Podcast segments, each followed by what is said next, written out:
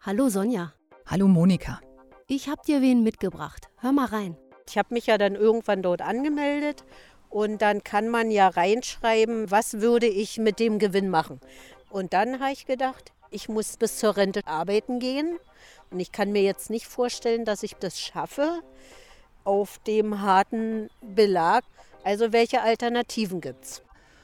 Also die hat was gewonnen. Vielleicht im Lotto, aber da muss man sich nicht anmelden und du musst natürlich auch nicht sagen, was du mit der Kohle nachher machen willst. Dann geht es um ihren Job ne, bis zur Rente und sie erzählt von hartem Belag. Vielleicht, äh, weiß nicht, muss sie viel laufen? Sie läuft viel und sie will ihr Leben ändern. Ich erzähle dir davon. Wir im Wandel. Geschichten vom Umbruch. Hallo und herzlich willkommen. Das ist die erste Folge von unserem Podcast Wir im Wandel. Ich bin Monika Ahrens. Und ich bin Sonja Ernst. Wir haben diesen Podcast gestartet aus einem Gefühl heraus. Vielleicht kennt ihr ja das Gefühl, dass was Großes in euer Leben platzt, dem ihr nicht ausweichen könnt, wo ihr eine Antwort finden müsst, wie ihr damit umgeht.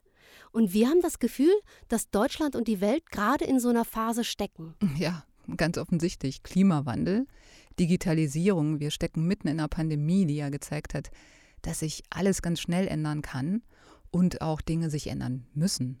Und in unserem Podcast Wir im Wandel, da treffen wir Leute, bei denen uns beeindruckt hat, wie sie mit so großen Veränderungen umgehen und die auch ein Stück weit ein Vorbild für uns sind, wie man das macht. Richtig, genau. Wer ist das? Das ist Yvonne Harscher, von der will ich dir heute erzählen. Sie ist erstens eine kleine Frau mit braunen kurzen Haaren, die gerne lacht. Und zweitens eine Frau, die durch ein gesellschaftliches Experiment die Chance bekommen hat, ihr Leben zu ändern. Wow, was, was heißt das genau? Sie hat im letzten Jahr, im Mai, ein Grundeinkommen gewonnen. Heißt, sie hat ein Jahr lang jeden Monat 1000 Euro ausgezahlt bekommen. Also insgesamt 12.000 Euro. 12.000 Euro kann ich jetzt jeden Monat angucken auf meinem Kontoauszug. Okay.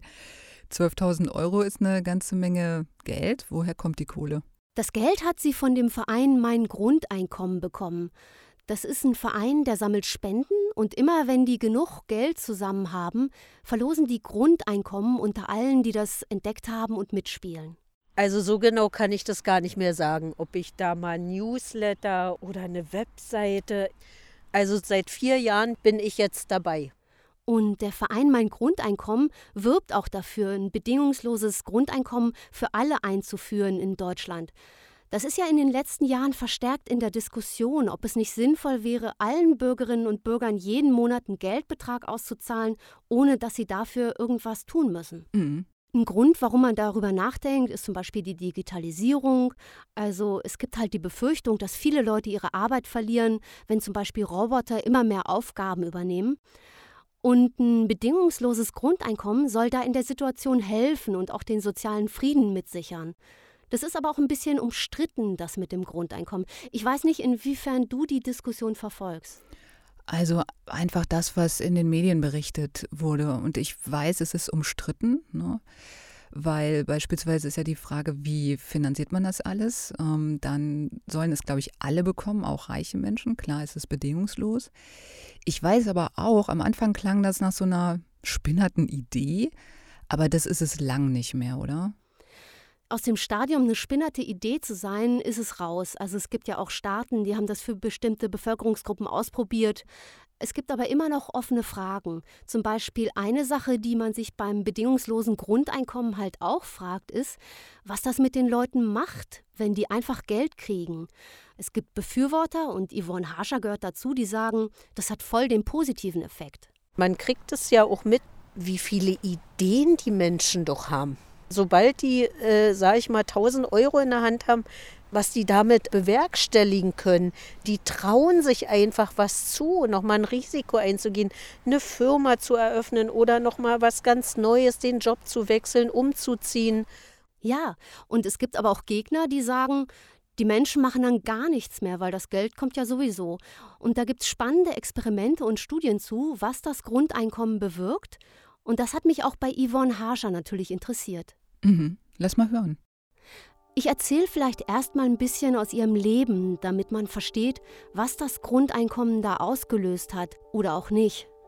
Yvonne Harscher ist eine Frau, die hat echt schon einiges erlebt. Ganz viele Jobs, das Gefühl von Unsicherheit und auch bestimmt das Gefühl, ein Spielball zu sein von anderen. Bis auf eine Ausnahme äh, habe ich alle anderen Jobs wirklich nur gewechselt, weil ich gekündigt wurde. Wegen Befristung oder irgendwas. Krass. Wahnsinn. Hm, das ist krass.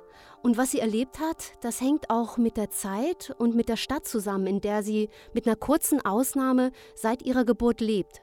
Mhm. Wo, wo wohnt sie denn?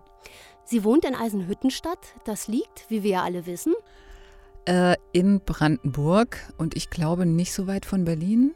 ein Stück weit von Berlin. Es liegt in Brandenburg an der Oder, an der deutsch-polnischen Grenze. Und Yvonne Harscher mag diese Stadt. Sie hat die mir, als ich da war, auch gleich mal im Rahmen von einer kleinen Stadtrundfahrt gezeigt. Mhm. So, hier haben wir die Dielower Straße. Wurde hier auch alles saniert. Ja, und es ging da vorbei an Wohnvierteln mit ganz schön gestalteten Gebäuden, aber auch an Vierteln mit einfachen Plattenbauten und auch an Leerstand und Brachflächen. Überall, wo hier jetzt diese Ein-, Zweifamilienhäuser stehen, hier standen alles Plattenbauten. Also ich kenne Eisenhüttenstadt nicht, aber ich denke mal, also kleine Häuser hin, Plattenbauten weg. Wahrscheinlich sind total viele Leute in den letzten Jahren ähm, weggegangen und dann braucht man diese großen Blöcke nicht mehr. Genau. Nach der Wende wurden in dem Eisenhüttenkombinat, was der Hauptarbeitgeber in Eisenhüttenstadt ist, massiv Arbeitsplätze abgebaut. Und die Stadt hat auch mehr als die Hälfte ihrer Einwohner verloren. 2020 waren es noch gut 24.000. Und die Wende war auch für Yvonne Harscher ein Bruch. habe ja ursprünglich mal in der Gastronomie gelernt. Ich war ja mal gelernte Kellnerin, so nannte sich das bei uns. War mal mein Traumberuf. Hat leider nur bis zur Wende gehalten. Ne? Dann wurde das ja alles erstmal platt gemacht. Also sie hat ihre Arbeit als Kellnerin verloren und hat dann in den verschiedensten Jobs gearbeitet. Callcenter, Versicherungsbranche, Essen ausfahren. Ja, Sie hat jahrelang ganz wenig verdient, musste immer wieder zum Jobcenter beantragen, dass die ihr den Lohn mit Hartz IV aufstocken und wurde immer wieder angeheuert und entlassen. also es war das erste Mal, äh, wo ich von mir aus nach dem Unfall. Mhm. Also sie hatte einen Unfall und das war wirklich das erste Mal, dass sie von sich aus gekündigt hat. Nach diesem Unfall. Ja, das mit dem Unfall war ein weiterer Bruch in ihrem Leben, im wahrsten Sinne des Wortes. Sie hat sich kompliziert den Arm gebrochen beim Inlineskaten. Okay. Und ja, dann ist man so zu Hause, krankgeschrieben über doch einige Monate und denkt sich dann so, das Leben kann sich so schnell ändern, von einem auf den anderen Tag.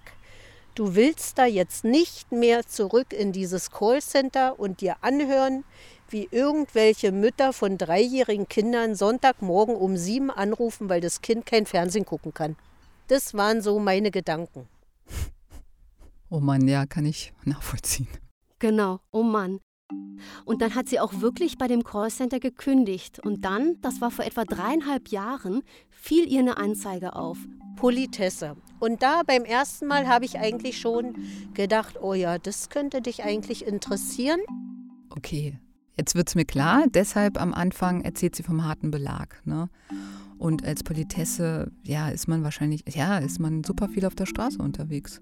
Genau. Und sie hat die Anzeige gesehen und dachte, mithelfen für Ordnung und Sicherheit zu sorgen auf Eisenhüttenstadtstraßen, das könnte was für sie sein. Und dann habe ich mich beworben bei der Stadt Eisenhüttenstadt. Und sie bekommt den Job. Und dann habe ich, habe ich echt ein bisschen geweint. Ja, nee, ich habe mich echt so gefreut. Ja. Mhm. Oh, das hört man, die hat sich wirklich gefreut, ne? Ja, die hat sich gefreut und das Gute ist, auch als sie den Job dann macht, die neue Arbeit gefällt ihr. Also in erster Linie natürlich jeden Tag an der frischen Luft und dann auch schon der Kontakt zum Bürger. Es gibt ja auch hin und wieder mal die Bürger, die sich beschweren, weil man sie gerade verwarnt hat. Ne? Aber auch doch viele, die einen ansprechen.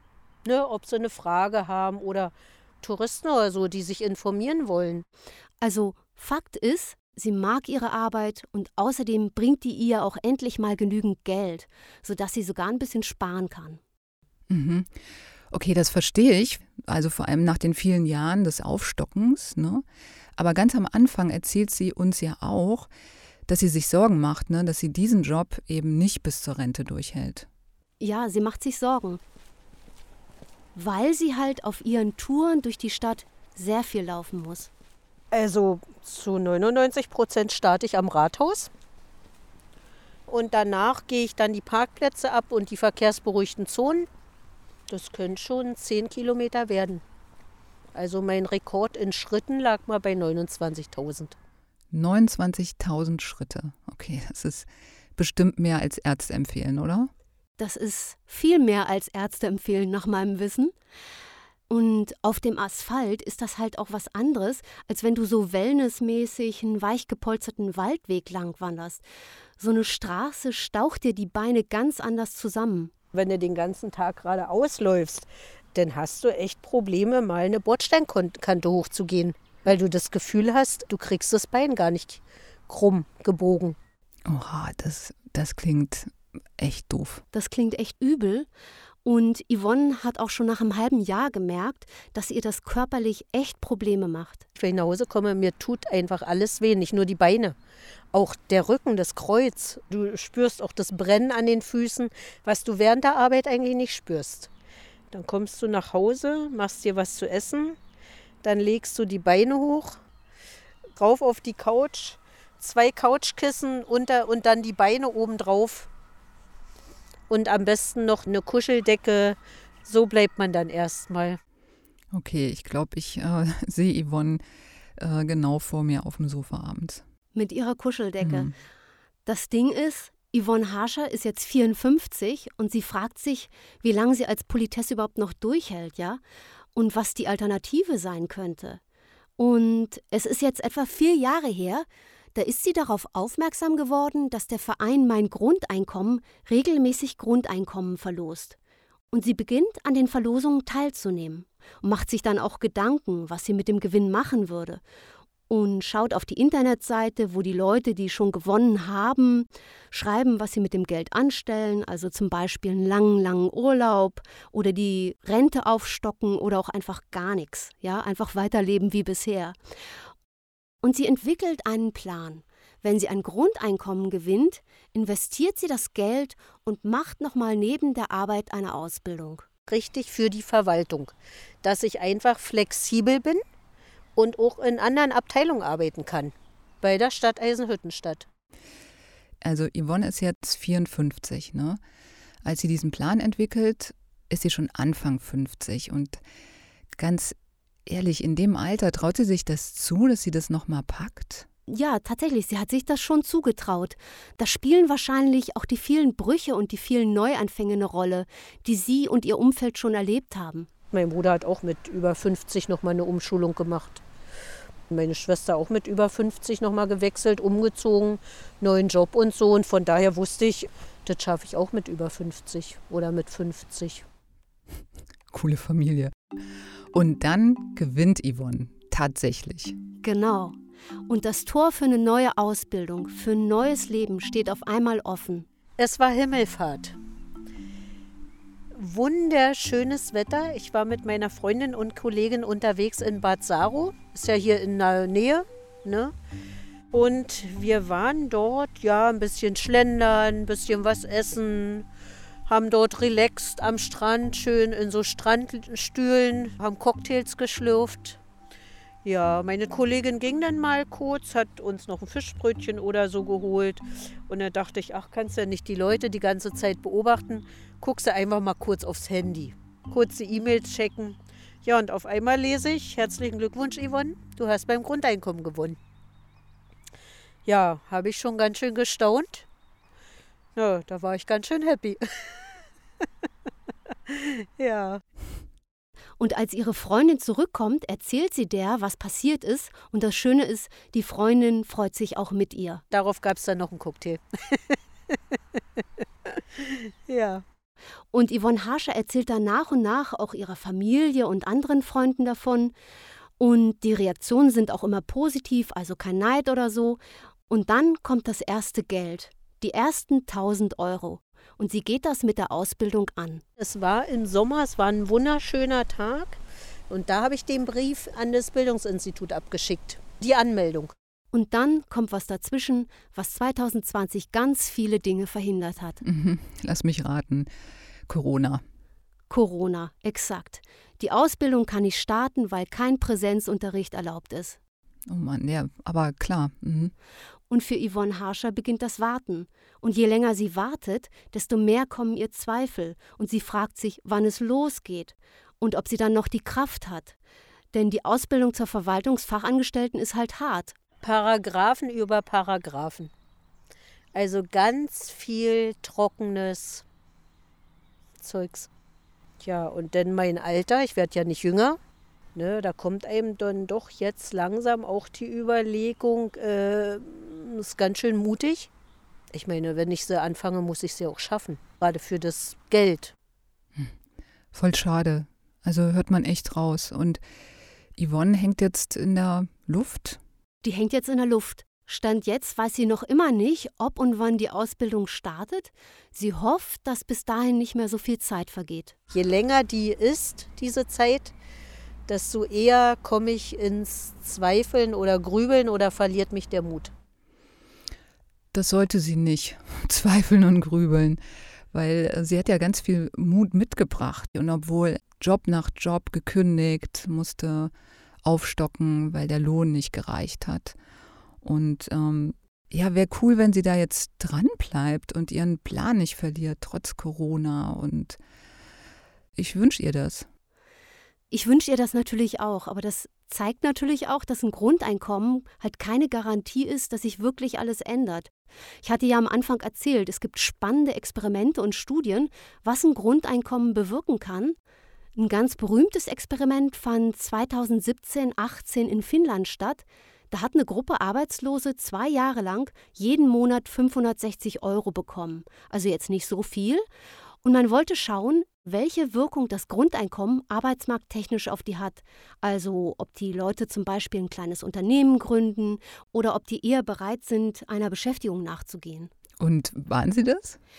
Also die Leute waren jetzt nicht fauler als vorher, aber sie waren auch nur geringfügig engagierter, was das Arbeiten angeht, als die Vergleichsgruppe, die kein Geld bekommen hat. Okay, also es gab gar nicht so einen großen Effekt. Also jetzt arbeitsmarkttechnisch gesehen nicht. Wo das Grundeinkommen sich aber richtig ausgewirkt hat, war die Psyche. Die Menschen mit einem Grundeinkommen waren zufriedener und weniger gestresst als die ohne. Und die hatten auch eine positivere Sicht auf ihre wirtschaftlichen Verhältnisse und Perspektiven. Das ist bei Yvonne Harscher übrigens auch so. Wir leben ein bisschen wie vorher auch. Nur etwas sicherer, hm. gelassener, weil man weiß, man hat da was. Ne? Mittlerweile habe ich nicht nur das Geld auf meinem Kontoauszug, sondern habe auch so schön gespart, was mir vorher irgendwie nie möglich war. Also ich kann wirklich mich jetzt zurücklehnen und muss mir keine Sorgen machen, was ist morgen. Ja, also wenn jetzt mal eine Waschmaschine oder das Auto kaputt geht, okay, kann man es bezahlen. Okay, sicherer und gelassener ist schon ganz schön viel, oder? Und das ist doch auch toll. Anscheinend macht es doch dann für den Einzelnen oder für Yvonne eben echt einen Unterschied. Es macht echt einen Unterschied, aber so ein Staat hat natürlich ein Interesse, dass die Leute sich nicht nur wohlfühlen, sondern auch am Arbeitsmarkt Erfolg haben. Und nur dann wird so ein Staat auch ein Grundeinkommen einführen. Und es gibt jetzt eine erste Langzeitstudie in Deutschland, die will auch noch mal schauen, wie sich dieses Grundeinkommen da auswirkt. Aber die schaut breiter in die Bevölkerung hinein. Da konnten sich alle Erwachsenen in Deutschland um eine Teilnahme bewerben bei dieser Studie. Und ich habe mich mit dem Sozialwissenschaftler Jürgen Schupp unterhalten. Hallo? Hallo, Frau Ahrens. Vom Deutschen Institut für Wirtschaftsforschung. Schönen guten Tag. Hallo. Das ist an der Studie beteiligt und die Teilnehmenden kriegen bei der Studie drei Jahre lang jeden Monat 1200 Euro. Also schon Deluxe. Mhm.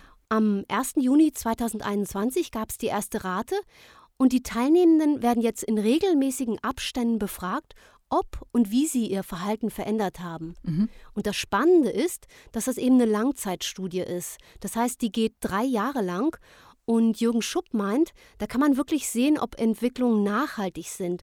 Also oft ist es ja so, die Leute ändern anfangs was, aber dann kehren sie wieder zu ihrem alten Verhalten zurück. Mhm, Also, dass es so eine Anfangseuphorie gibt, ne, die dann irgendwann verpufft. Genau, die verpufft und dann ist wieder das alte Muster. Aber mal schauen, bei dieser Studie wird es voraussichtlich Ende 2023, Anfang 2024 erste Zwischenergebnisse geben. Und dann wissen wir mehr, wie sich das Grundeinkommen tatsächlich auswirkt. Ist übrigens auch bei Yvonne Harscher so. Wenn wir in drei Jahren bei der Stadtverwaltung Eisenhüttenstadt anrufen und da meldet sich jemand mit, Harscher? dann wissen wir, dass das Grundeinkommen einen positiven Effekt hatte bei ihr. Das wäre echt cool. Da rufe ich an. Das machst du in drei Jahren. Okay.